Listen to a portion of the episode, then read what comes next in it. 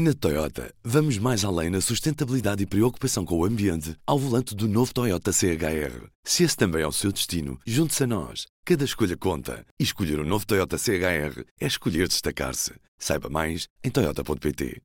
Ora viva! Depois dos avisos, a Suécia acabou por rasgar o acordo com Portugal por causa do IRS dos pensionistas. Na prática, Portugal não tinha ratificado as alterações à convenção que tinha sido negociada em 2019 como Estocolmo ficou descontente com o impasse, resolveu rasgar o acordo e a partir de agora vai tributar os pensionistas que vivem em Portugal e que estavam isentos de IRS. Comigo ao telefone, o jornalista Pedro Crisóstomo. Alô. Que diferente é este entre a Suécia e Portugal por causa do IRS dos pensionistas? É um diferente que já tem alguns anos e que não é um exclusivo da, da Suécia. Também a Finlândia já colocou algumas questões a Portugal relativamente ao mesmo assunto. Tem a ver com a tributação das pensões de reformados uh, que passaram a viver em Portugal, que não eram residentes em Portugal e que decidiram vir para Portugal e, um, ehm, vivendo aqui a maior parte do tempo do ano, ou mesmo todo o ano, são considerados residentes fiscais em Portugal. E que, ao abrigo de um programa que existe desde 2009, chamado Regime dos Residentes Não Habituais, beneficiavam uh, de uma isenção total IRS sobre as pensões que recebiam do seu país de origem. Isso significa que durante vários anos, pelo menos 10 anos para cada uma das pessoas que tinham aderido a este regime, estes pensionistas suecos beneficiaram de, um, de uma isenção de, IRS de, sobre as pensões que eram pagas pela, pela, pela própria, pelo próprio renda da Suécia. Um, e isto, uh, a partir de, nos últimos anos, uh, não logo em 2009, mas uh, nos anos que seguiram, com o, o crescimento de, de, de, do número de pessoas aderentes a este programa português, um, a Suécia, tal como a Finlândia, começaram a ficar incomodados com o facto de haver pensionistas seus um, a beneficiarem de uma isenção de IRS uh, num outro país, neste caso Portugal, e foram colocando questões a Portugal para uh, renegociarem uh, uma convenções fiscais que estavam um, na origem desta, deste diferendo. Ou melhor, Portugal tinha com a Suécia e também com a Finlândia assinado convenções fiscais já com vários anos, no caso da Finlândia com cerca de 50 anos e no caso da, da, da Suécia uma convenção que tinha neste momento 20 anos, um, que definiam as regras específicas para evitar casos de dupla tributação de contribuintes e evitar também o contrário, isto é, que contribuintes não ficassem numa espécie de terreno neutro em que não eram tributados nem num Estado nem no outro. O que é que aconteceu a partir de 2009?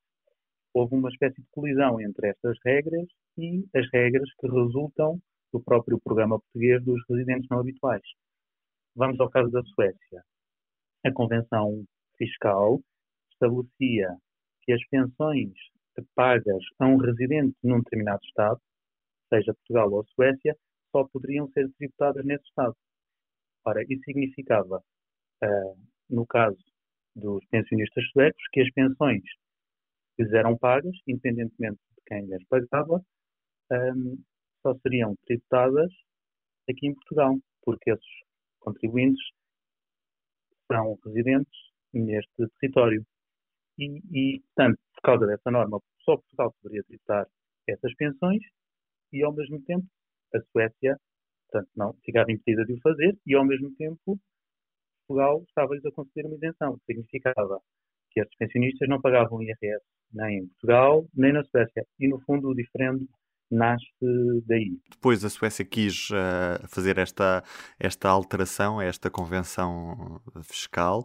Uh, e porquê é que Portugal não retificou este acordo? Porquê é que até hoje ainda não o tinha feito? Portugal, ou melhor, o governo português nunca explicou exatamente porque é que decidiu não ratificar uh, uma emenda a esta convenção fiscal. O que aconteceu foi que, perante este problema, a Suécia convenceu Portugal a fazer uma emenda a esta convenção, no fundo, para ganhar margem de tributação e, e, e poder um, a, a, aplicar IRS sobre os, os, rendimentos destes pensionistas que estão a viver em Portugal. Um, Lisboa aceitou negociar com a Suécia, tal como tinha feito com a Finlândia, só que demorou a ratificar o, o, esse texto.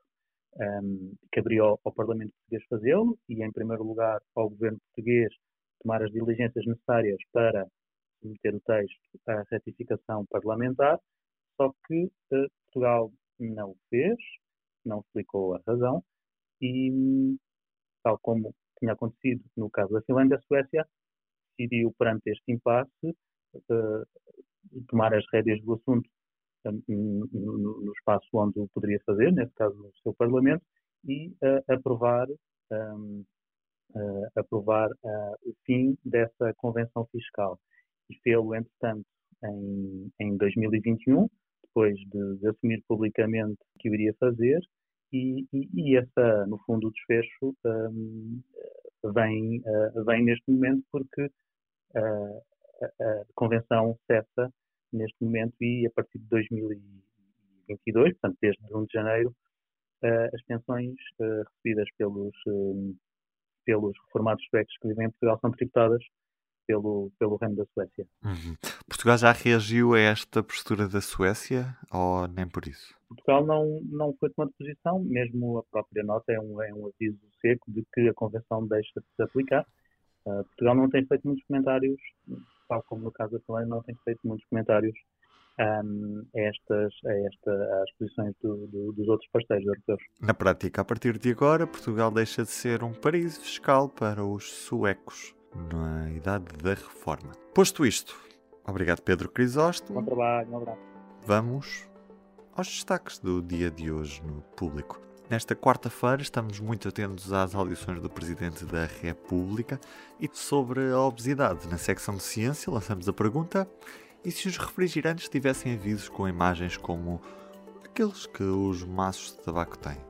Uma experiência de laboratório que simulou o ambiente de um supermercado revela que os alertas em embalagens de medidas açucaradas podem reduzir em 17% as compras deste produto pelos pais. Eu sou o Ruben Martins do P24, é tudo por hoje.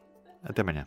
O público fica no ouvido. Na Toyota, vamos mais além na sustentabilidade e preocupação com o ambiente ao volante do novo Toyota CHR. Se esse também é o seu destino, junte-se a nós. Cada escolha conta. E escolher o um novo Toyota CHR é escolher destacar-se. Saiba mais em Toyota.pt.